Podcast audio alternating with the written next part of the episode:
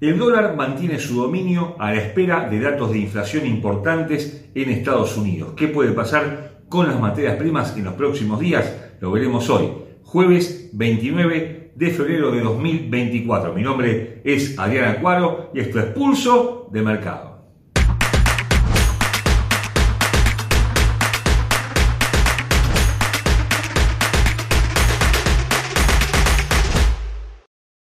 Antes de continuar con nuestro análisis, te recordamos como siempre que nuestros videos son de carácter meramente educativo y que ganancias pasadas no garantizan ganancias futuras.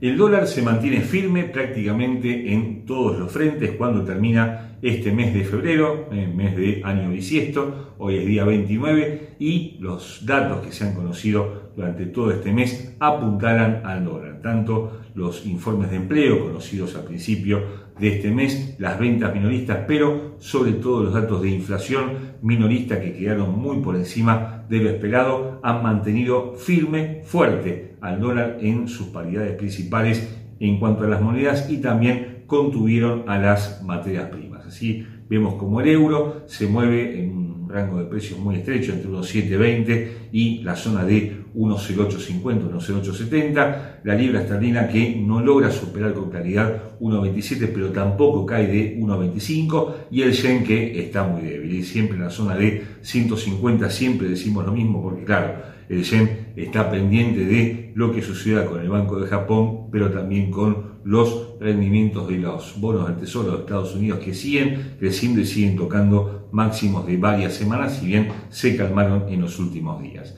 Las materias primas, por supuesto, acompañan estos movimientos con un petróleo que intenta acercarse a los 80 dólares, la, onza de oro que se mantiene firme por encima de los 2.000 dólares, la plata de platino sin una tendencia demasiado clara y con el gas natural que también sigue muy débil por debajo de los 2 dólares. Entrando en materia, bueno, justamente el petróleo intenta ahora acercarse a los 80 dólares con diversas medidas que se han tomado en las últimas horas y que tienen que ver con la existencia del petróleo. Hoy hubo un aumento sorpresivo en los inventarios en Estados Unidos, la existencia del petróleo que se mide todos los miércoles y también los martes, son dos mediciones y en ambos casos quedaron por encima de lo esperado. Esto que genera, bueno, que el precio naturalmente caiga, pero contra eso la OPEP anunció que va a mantener sus recortes de producción por lo menos hasta el mes de junio, buscando estabilizar su precio en momentos en que, lógicamente, la demanda global de petróleo va en caída, empezando por China, eh, que demanda cada vez menos y que es su principal importador. Además, eh, hay que tener en cuenta que Estados Unidos se ha convertido en los últimos tiempos en el primer exportador de petróleo hacia Europa. Estados Unidos no pertenece a la OPEP y esto genera lógicamente también temor en los países exportadores de petróleo. Lo cierto es que, bueno, con estas medidas, sumado a que el gobierno de Rusia ha anunciado la prohibición de exportación de gasolina a partir del día primero de marzo por seis meses, va haciendo oscilar al petróleo entre los 75 y los 79 dólares. Si logra superar los 80 dólares, veremos luego técnicamente, tiene un camino largo para andar, pero por ahora no queremos que eso vaya a suceder. Esto también provoca preocupación en los bancos centrales que no ven bajo su dominio el comportamiento del petróleo, pueden manejar otras variables, pero no la de las materias primas que tienen precio internacional está lejos de su control y, lógicamente, el aumento de las materias primas ligadas a la energía también impacta directamente en el costo de vida. Así que veamos técnicamente qué nos espera con el petróleo. Te invitamos a conocer Advanced Trader, una plataforma que combina todas las virtudes de TradingView con AutoChartist, una aplicación que a través de patrones de comportamiento del mercado claros y precisos te permitirán anticipar operaciones y hacer justamente de tu trabajo operativo, de tu operatoria, una operatoria mucho más exitosa. Te invitamos a que descargues tu cuenta demo de Advanced Trader en el link que aparece al pie de este video. Técnicamente los futuros West Texas, hablamos por supuesto del petróleo, cotizan a 78 dólares con 66 centavos y la tendencia alcista de gráfico diario con un primer objetivo en la zona de 81 dólares, zona de mínimos del día 12 de octubre pasado, pero con un primer objetivo ahí cercano, en la zona de 79,80, los máximos de la semana hasta el momento. La superación de dichos niveles va a llevar al precio a 83,70 y 86,40, próximos objetivos alcistas, en tanto a la baja aparecen 76, 73,50 la zona de los mínimos de este mes, en la zona justamente de 71 dólares 70,90 con indicadores que mantienen señales alcistas. ¿eh? Una demanda que se ubica ahora en un 58%, momento que pierde velocidad pero se mantiene apenas por encima de su línea media y un oscilador que no da demasiadas señales pero que sigue apuntando al alza por encima de su línea de 50%. Todo parece indicar que puede haber un alza adicional de la materia prima para buscar justamente la zona de 80,80, 81 dólares durante los próximos días.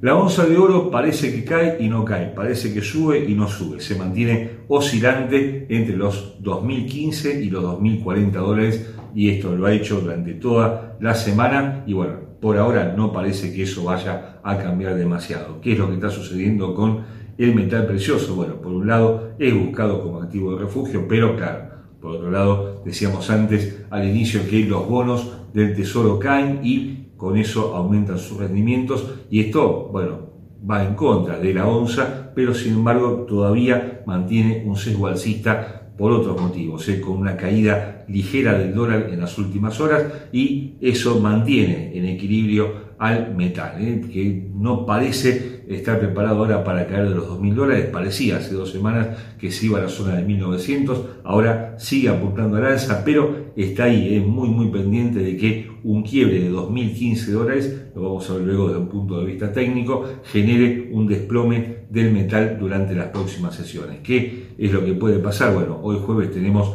datos de inflación de por consumo en Estados Unidos, el deflactor de inflación, y eso puede provocar un fuerte impacto en los precios. Por supuesto, no solamente del oro, sino también del petróleo y de otras materias primas, y lógicamente en el mercado de divisas. Veamos entonces, bueno, desde un punto de vista técnico, decíamos antes, qué puede pasar con la onza.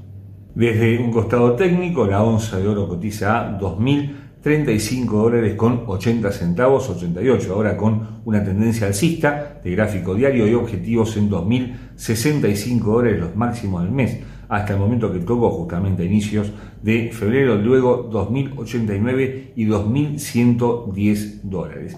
A la baja 2009, 1980 y 1960 dólares lejos de los niveles actuales con indicadores que mantienen señales alcistas. En todos los casos, una demanda que aparece ahora en un 56%, momento que se mantiene por encima de su línea media, aun cuando el precio ha lateralizado en un rango amplio de, precios, es verdad, pero ha lateralizado durante las últimas semanas y esto le quita algo de poder a este eh, indicador. En tanto, el oscilador estocástico sí brinda una señal alcista sustentable y el quiebre de esta corta línea de velocidad que aparece en los últimos máximos descendentes y que pasa el día de hoy en 2.045 dólares podría extender las ganancias del metal durante los próximos días.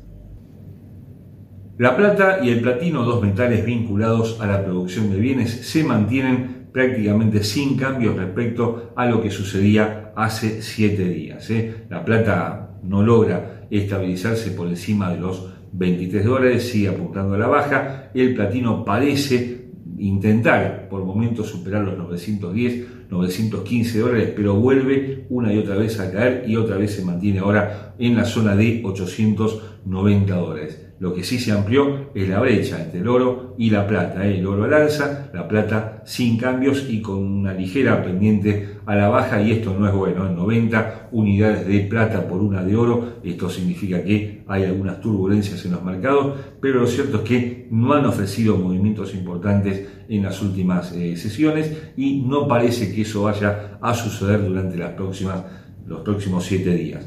Como decíamos con el oro, hay que estar pendientes de los datos de inflación por consumo en Estados Unidos que se conocerán en las próximas horas y que pueden ser un disparador tanto al alza como a la baja de la plata y el platino.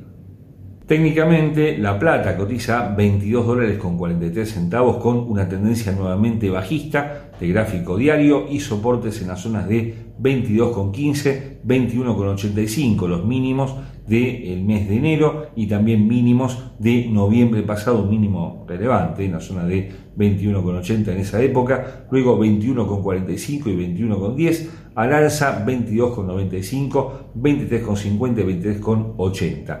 En este caso los indicadores apuntan a la baja con una demanda del 44% como momento que acelera a la baja superando su línea media de cero y con un oscilador estocástico que también apunta a la baja con firmeza. Hay una línea de tendencia que proviene de los mínimos de octubre pasado y que pasa en la próxima vela por la zona de 22,15 el quiebre de la misma generaría una caída de mediano plazo, dado que esta línea de tendencia tiene varias eh, semanas, varios meses de existencia. En cuanto al platino, cotiza en estos momentos a 888 dólares con 42 centavos, tendencia también bajista de gráfico diario, pero mire cómo ha lateralizado en las últimas dos semanas, ¿eh? una vela para cada lado, casi inoperable el platino en estos últimos días, con soportes en 871 dólares los mínimos del mes. Hasta el momento no le queda mucho al mes, de manera que no parece que los vaya a buscar. Luego 855 y los mínimos de noviembre pasado en 844 dólares que dio pie justamente al movimiento alcista posterior. Al alza 902, 916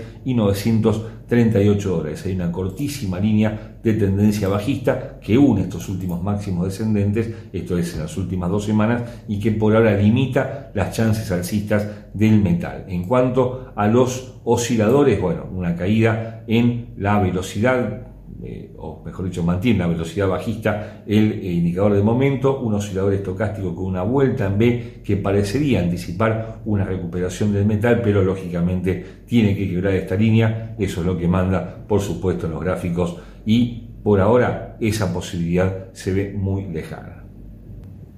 El gas natural se mantiene muy débil a la espera de informes, pero lógicamente muy muy débil en las últimas eh, semanas. Se ha caído en forma prácticamente vertical a la zona de un dólar con 50, ahora cotiza en estos momentos a penitas por encima de 1,80, debajo de los 2 dólares, que actúa como un punto de inflexión, digamos, entre una tendencia bajista muy, muy marcada y una ligera tendencia alcista que podría experimentar en los próximos días si es que logra superar justamente tal nivel. Lo cierto es que, despejadas las dudas del abastecimiento en Europa de gas, ya está terminando el invierno en pocas semanas, un invierno que también no ha sido frío, al igual que el, invierno anterior, y esto lógicamente también impacta a la baja en el gas. También hay que tener en cuenta que para los bancos centrales es un alivio que el gas se mantenga débil en momentos en que decíamos antes el petróleo está apuntando al alza, bueno, el gas es por lo menos un factor de calma en la lucha que tienen los bancos centrales con la inflación. Pero hay que tener en cuenta también que si hay poca demanda de gas es porque la producción industrial a nivel global no está bien y esto no es positivo para la economía de prácticamente todos los países que utilizan esta materia prima que es vital para la industria pero también para el consumo residencial. ¿Qué podemos esperar en los próximos días? Con un ligero movimiento alcista que no va a poder superar los 2 dólares, podrá ir a 2, 2,05, pero no mucho más que eso. Veamos entonces qué puede pasar técnicamente con el gas natural.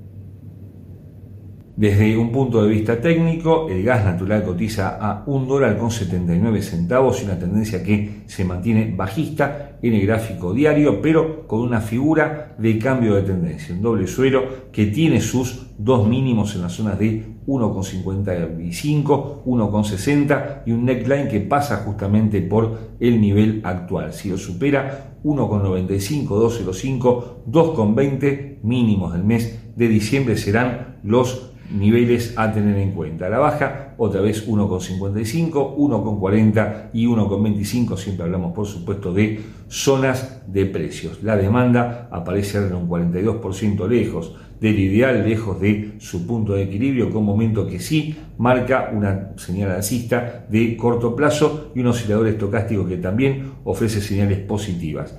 Si el precio logra superar los 2 dólares con 0,5, ahí sí podríamos ver un movimiento alcista sustentable durante las próximas sesiones. Y hasta aquí hemos llegado por hoy. Te invitamos a que nos sigas todos los días con nuestros compañeros de equipo, con Verónica, con Rodrigo, con Andrés, hablando de Forex, de acciones, de índices bursátiles y por nuestra parte volvemos con más materias primas el próximo jueves. No olvides suscribirte a nuestro canal, como siempre. Muchas gracias por ver Pulso de Mercado.